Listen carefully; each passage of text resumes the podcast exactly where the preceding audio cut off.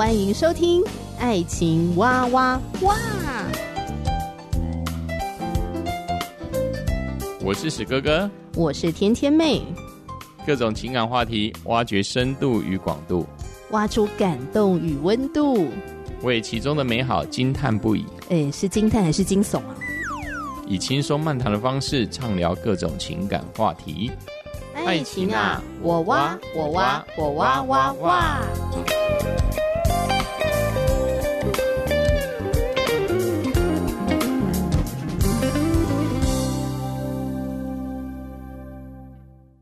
我是天天妹。现在物质主义抬头啊，有越来越多的人很难花时间去好好的感受生命、酝酿生活、倾听他人。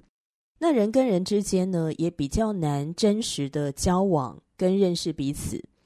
在注重物质、在着重效率的这个前提下，疾病乱投医，往往会爱不对人。那要怎么样爱到对的人呢？是叫我们不要重视物质，不要重视效率吗？当然也不是，物质跟效率也是很重要的，对吧？但是我们可以从许多的前辈的经历里面来获得找伴侣的好原则。这些前辈，我称他们是神队友，不是说他们已经完美喽，而是他们的经历当中有好的原则，值得效法，值得我们把它运用在自己的身上。好，那我们今天要继续来分享这本好书《我心动了》，然后呢，从单身到交往、订婚、结婚的蒙福原则。再次感谢台湾学员传道会授权给我在节目中推荐给大家。这个不是叶配，你如果去购买这本书呢，我不会因此加薪。好，今天这本书的内容啊，我要分享到几位神队友，是圣经里的经典人物，分别是亚伯拉罕。亚伯拉罕的老仆人，还有利百加。那这一段的故事记载在圣经创世纪二十四章一到十四节。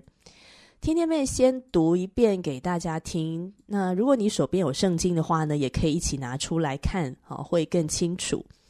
好，创世纪二十四章从第一节开始，亚伯拉罕年纪老迈，向来在一切事上耶和华都赐福给他。亚伯拉罕对管理他全业最老的仆人说：“请你把手放在我大腿底下，我要叫你指着耶和华天地的主起誓，不要为我儿子娶这迦南地中的女子为妻。你要往我本地本族去，为我的儿子以撒娶一个妻子。”仆人对他说：“倘若女子不肯跟我到这地方来，我必须将你的儿子带回你原出之地吗？”亚伯拉罕对他说：“你要谨慎，不要带我的儿子回那里去。耶和华天上的主曾带领我离开父家和本族的地，对我说话，向我起誓说：我要将这地赐给你的后裔，他必差遣使者在你面前，你就可以从那里为我儿子娶一个妻子。倘若女子不肯跟你来，我使你起的事就与你无干了。”只是不可带我的儿子回那里去。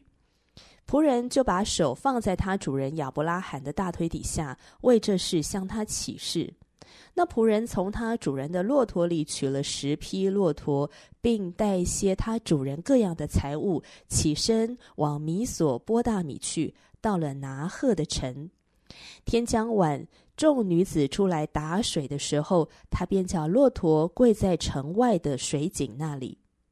他说：“耶和华，我主人亚伯拉罕的神呐、求你施恩给我主人亚伯拉罕，使我今日遇见好机会。我现今站在井旁，城内居民的女子们正出来打水。”我向哪一个女子说：“请你拿下水瓶来给我水喝。”她若说：“请喝，我也给你的骆驼喝。”愿那女子就做你所预定给你仆人以撒的妻。这样，我便知道你施恩给我主人了。好，刚才念的这一段经文呢，是记载在创世纪二十四章一到十四节。好，简单来说呢，就是亚伯拉罕年纪已经老迈啦，那他要为他的儿子以撒娶一个贤德的妻子，他就把这个重责大任呢交托给他非常器重、非常信任的这个老仆人，叫老仆人回他的本族本家，给以撒娶一个妻子回来。那我记得我们上一次哦，在介绍这本书的时候，哈，聊到了这个故事啊，我们有先提到，从这个故事当中学到了一些呃很重要的蒙福原则，譬如说，从老仆人回到亚伯拉罕的本族本家，从这个行动我们可以学到一个原则，就是要在对的地方找到对的人，不要缘木求鱼。当然，也许你说在任何地方都有可能遇见对的人，可是如果你渴望找到一个呃跟你有相同目标的，比如说我渴望要进入婚姻，我渴望这个伴侣他跟我一起能够热情的追求跟服侍上帝，那你大概不会去夜店或是酒吧里找。也许你在夜店跟酒吧也会遇到一些不错的人，也会遇到好的人，可是呢，会有更多不太好的人混在这些名单里面。你要找到热心追求上帝、跟你一起建立基督化的家庭的这个对象，这个可能性会减少许许多多。所以，如果我们注重效率，那我们要在对的地方找对的人。第二个原则呢，是在做工之处找做工的人。我们可以从老仆人的行动里面来学习到这个原则。好，老仆人呢，站在井旁啊，城内居民的女子们正出来打水。如果我向哪一个女子说：“请你拿下水瓶来给我水喝。”他若说，请喝，我也给你的骆驼喝。愿那女子就做你所预定给你仆人以撒的妻，这样我便知道你施恩给我主人了。好，那从这个祷告当中，我们就看见说，诶，你要在做工之处找做工的人。好，你认为什么样的对象是合适的对象呢？对老仆人来讲，他认为啊，能够做一个当家主母的人，怎么会是一个好吃懒做的人呢？不会是一个游手好闲、整天要躺平的人，而是会认真工作，是一个勤奋的人，而且呢，还会是一个友善的人，是一个有爱心的、会关怀、会帮助别人的人。所以老仆人呢，不会去不该去的地方寻找。他会在井边寻找，因为他要遇见会出来工作的人嘛，所以他要在井边那边等待机会。所以，如果我们渴望的对象是啊，他是一个热情追求神，而且也是乐在服侍神的人，那我鼓励你呢，也要加入服侍的团队。你遇到这样人的几率才会比较大。还有啊，在以撒取利百家这整个过程当中哦。都是邀请上帝的参与，哦，不管是亚伯拉罕或者是老仆人，都邀请上帝的参与。老仆人抵达拿赫这个目的地，好，做的第一件事情，他说：“耶和华我主亚伯拉罕的神呐，求你施恩给我主人亚伯拉罕，使我今日遇见好机会。”他知道帮他主人的儿子找到好对象，他当然要很努力呀，是吧？他也需要有智慧，哈，有聪明，知道怎么样的分辨跟判断。但是他知道这整个过程不是全然靠他自己，因为有没有好的机会，不是靠他自己就可以获得，而是上帝的主权，是上帝愿不愿意赐下好机会。身为基督徒，我们是否愿意寻求上帝的心意？无论是未来的道路，或者是我们想结婚的对象，是不是愿意按着上帝的心意来行呢？是否相信上帝会预备呢？所以这个是第三个很重要的原则，就是邀请上帝的参与。好，那以上这几个重要原则呢，是在上一次节目当中有跟大家介绍。呃，如果你想要听得更完整一点哈，更清楚、更仔细，建议你可以再回听一下上一集的节目。好，那么接下来的节目内容呢，我们就要进到其他的找对象的蒙福原则哦。这第四个原则呢，是要找到亲切有礼的人。这个对象啊，他不仅是一个勤奋、勤奋做工、哈、乐意服侍的人，他也要亲切有礼貌。老仆人向上帝祷告的重点，我向那一个女子说。请你拿下水瓶来给我水喝。他若说请喝，我也给你的骆驼喝。愿那女子就做你所预定给你仆人以撒的妻，这样我便知道你施恩给我主人了。所以从这个祷告当中哦，我们看见，诶，老仆人设定的这个对象呢是怎样的？他是一个亲切有礼的人，因为这个女子呢，她不仅啊会打水给这个老仆人喝，他还会热心的去做远远超过这个老仆人所请求的事，就是说，请喝，我也给你的骆驼喝，哈，就是他不止服侍这个人，他还服侍这个人旁边的骆驼。你要记得哦，当时候老仆人带了几匹骆驼一起到拿鹤，他带了十匹骆驼。如果一头骆驼可以喝到九十五公升的水，哇，那么十匹骆驼呢？这真的是一个很大的挑战呢。这个女孩子实在是神力女超人，所以她不能是个弱女子，是吧？她应该要有肌肉。好啦，讲正经的，从这个点当中就看这女孩子啊，很贴心。这个贴心真是超过人的所求所想哦。她不只要打水给这老仆人喝，她还愿意照顾老仆人的这十匹骆驼，哈，也给这十匹骆驼来喝水。内在的品格真的会比外在的容貌或是这些点妆更能够让我们走得长远。所以，比起其他的事物，不如我们先培养体贴、亲切、有礼貌的内在美吧。作者班史都华在书里面提到了他高中时候呃认识的一位查经班的小组长。他说啊，这个小组长长得真的很普通。讲难听一点啊，直接一点就是其貌不扬，而他的妻子很漂亮。那这小组长到底怎么追到他老婆的呢？啊，原来啊是小组长当时候要追求老婆的时候啊，非常的紧张。嗯，他在心中不断的祷告，他说：“哦，上帝呀，我看着这个美丽的女人，呃，这个外貌跟内在兼具的美丽的女人，呃，我到底该做些什么？我有什么可以给她的呢？”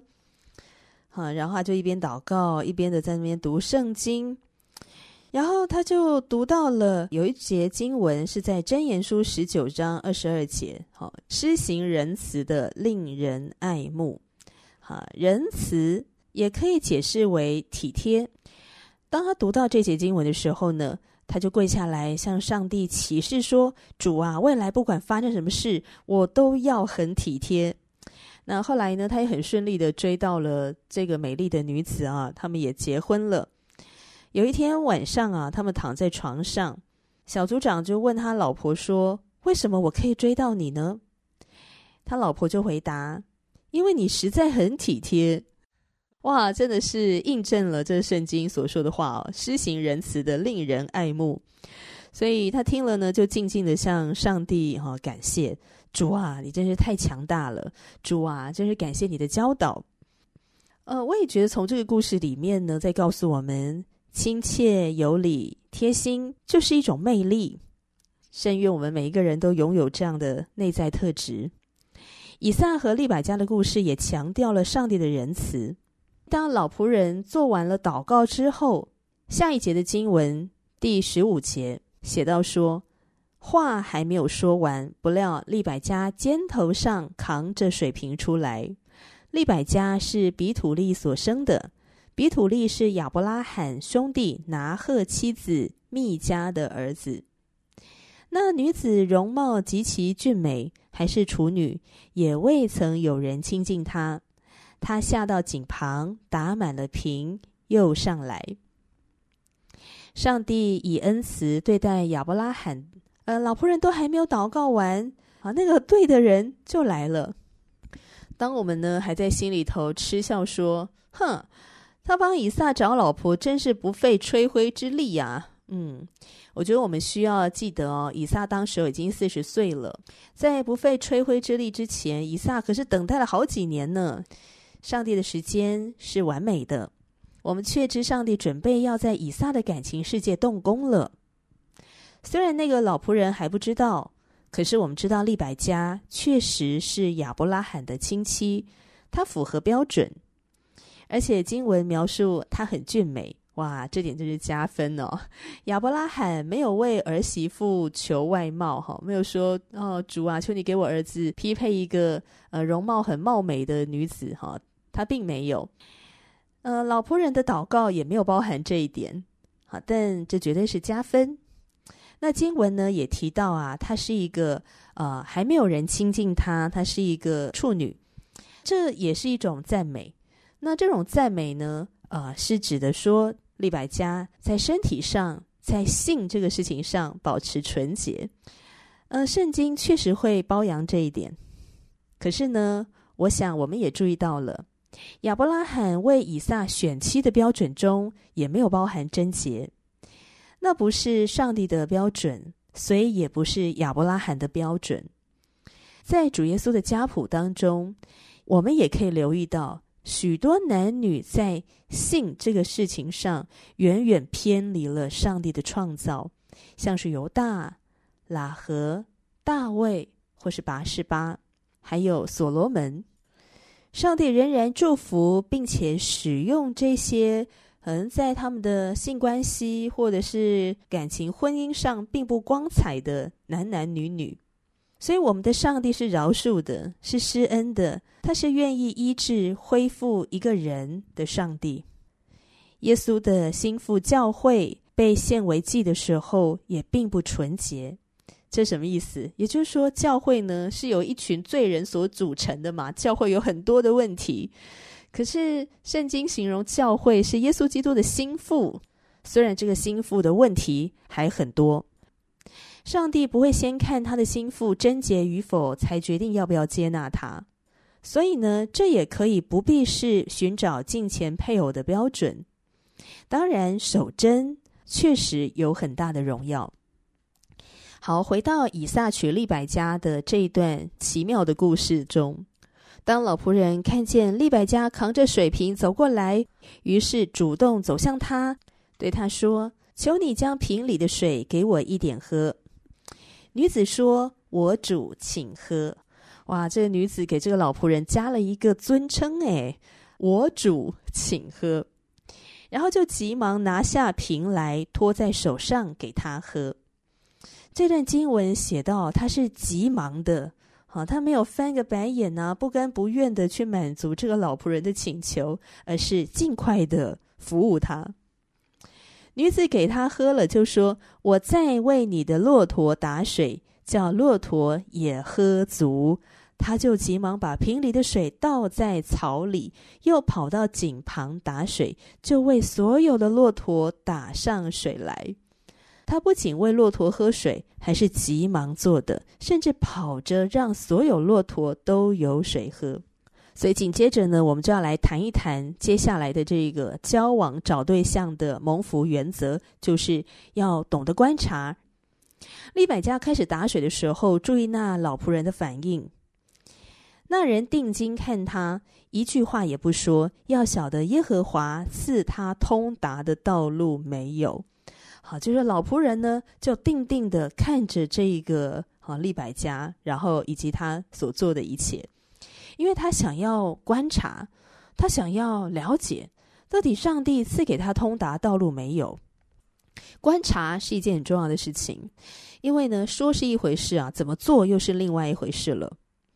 还有呢，我也觉得很有趣哦，派老仆人去为以撒寻找妻子啊，远比以撒自己出动啊还来得更好。好，因为以前呢，我都在想说，以撒要娶妻，他自己应该主动去呀。主动去回老爸的本族本家去寻觅嘛？怎么会是派老仆人呢？好，要不然就是老仆人要带着以撒，好，两个人还有其他的一些随从，好，骆驼们，然后一起出发，这样才对嘛？男主角应该要现身呐，哈。诶，可是后来呢，我想一想哦，不让以撒哦现身找老婆也有一个好处啊，因为是想。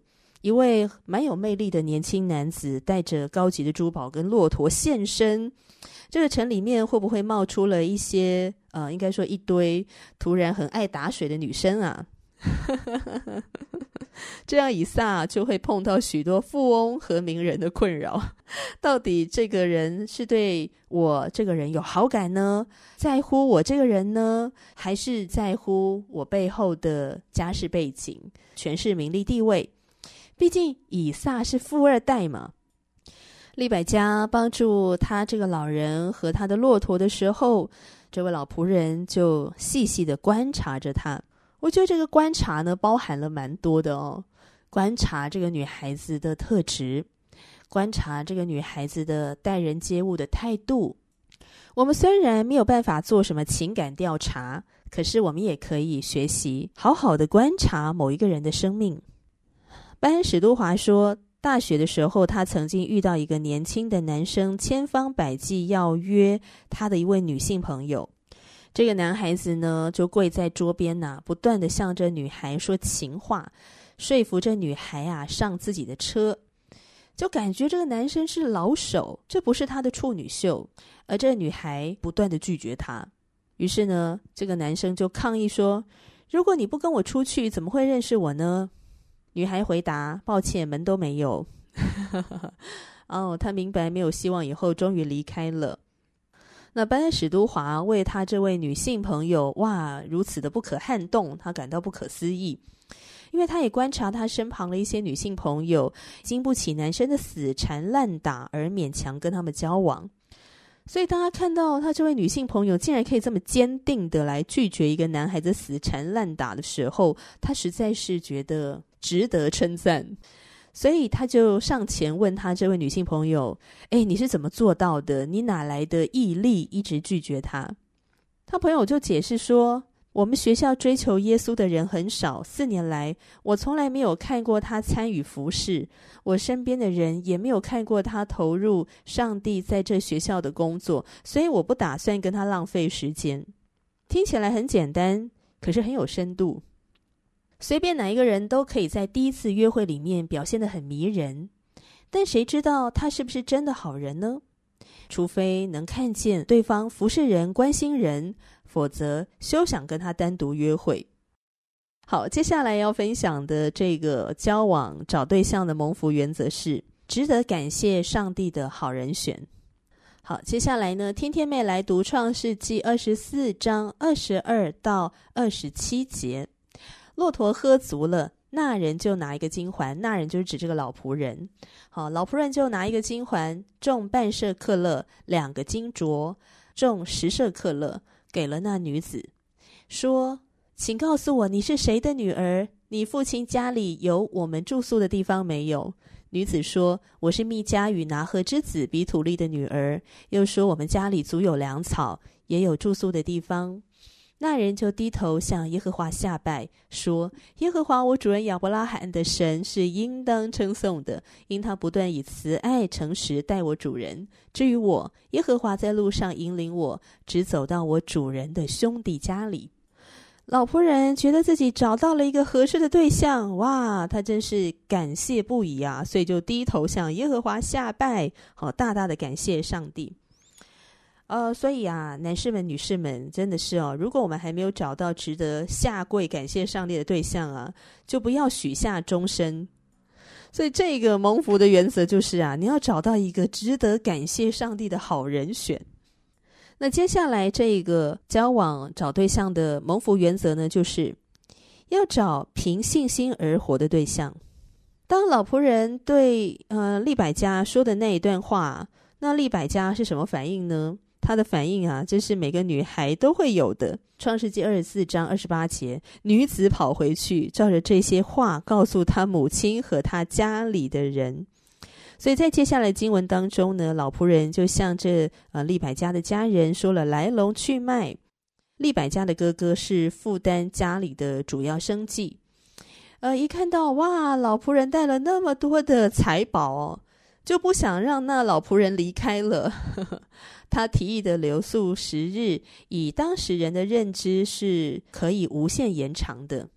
呃，可是我们在创世纪后续的篇章里面发现，他哥哥呢是一个诡诈的家伙，骗走亲人劳碌一年应得的工资。但那老仆人呢，幸好老仆人呐、没有因为利百加哥哥的提议就有所动摇，他坚持要立刻走。啊、他哥哥就陷入僵局了。就把决定权交给利百加，故事就进入高潮了。这是在创世纪的二十四章五十七到五十九节。他们说：“我们把女子叫来问问她。”就叫了利百加来问她说：“你和这人同去吗？”利百加说：“我去。”于是他们打发妹子利百加和她的乳母同亚伯拉罕的仆人，并跟从仆人的都走了。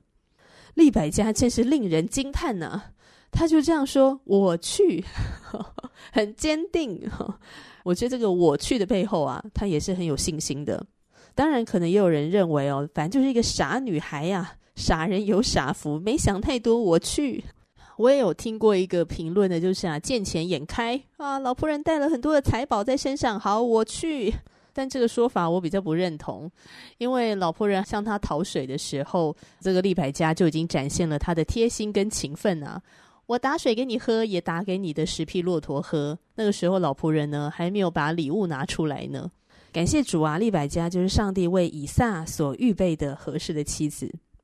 好，那最后一个，我们可以从以撒娶利百加的故事中获得交往找对象的蒙福原则，就是力求家人的祝福。在创世纪二十四章六十到六十一节，他们就给利百加祝福说：“我们的妹子啊，愿你做千万人的母，愿你的后裔得着仇敌的城门。”利百加和他的使女们起来，骑上骆驼。跟着那仆人，仆人就带着利百加走了。从这边看见利百加的家人大大的祝福他。那也许你会想，可是我的爱情，我的家人都不是很祝福诶，或者自己的家庭关系好像一团糟。不过呢，我们真的不要灰心失望。有时候婚姻也能够带来医治的转化。就算我们的家人和自己意见相左。寻求他们的想法仍然是很重要的。如果父母不赞同你的感情，或者不赞同你跟某个人结婚，我们要学习有耐心倾听他们的意见想法，通常可以从他们的顾虑当中看见明智的考量。男人女人之间的追求，不仅能祝福双方的家庭，也可以给这个世界带来祝福。一男一女的婚姻是上帝所赐予的。婚姻是基督与他的百姓合一的一个写照。如果说亚伯拉罕差遣老仆人为自己的儿子以撒娶媳妇，那么今天天父上帝呢，也差遣了许许多多的仆人寻觅他所拣选的新娘。当这些仆人找到这个新娘时，告诉他天父拥有的一切丰盛都赐给他的独生爱子了，然后邀请这个新娘来做一个决定。你愿意踏上信心之旅，相信神子会领你进入他父亲家中，永远不离开吗？其实这也是在描述我们这些信主之人。天父上帝已经向世界宣告，他的独生爱子耶稣基督已经降世，他成为那一切的丰富。所有信靠耶稣基督的人都会被接进天父的家中，直到永永远远。我相信这是成功的男女关系中最棒的祝福之一。我们怀着信心、诚实、恩慈与他人交往，既能够享受寻见丈夫或妻子的稳健的历程，又可以向世界来展现耶稣基督对我们的奇妙大爱。好。交往的部分呢，就分享到这里了。那下一次我心动了，然后呢，这本书我们就要介绍到订婚，哈，订婚的蒙福原则。好，那么在听完今天的内容分享，你有什么想法吗？欢迎留言告诉我，很希望可以更多和你交流。那当然，如果你觉得听完这集节目觉得有点帮助，也可以推荐给你身旁的亲朋好友哦。希望大家在爱情中都可以找到合适的人，能够长长久久的、一生一世的在一起，获得幸福。我们下一集节目继续聊了，拜拜。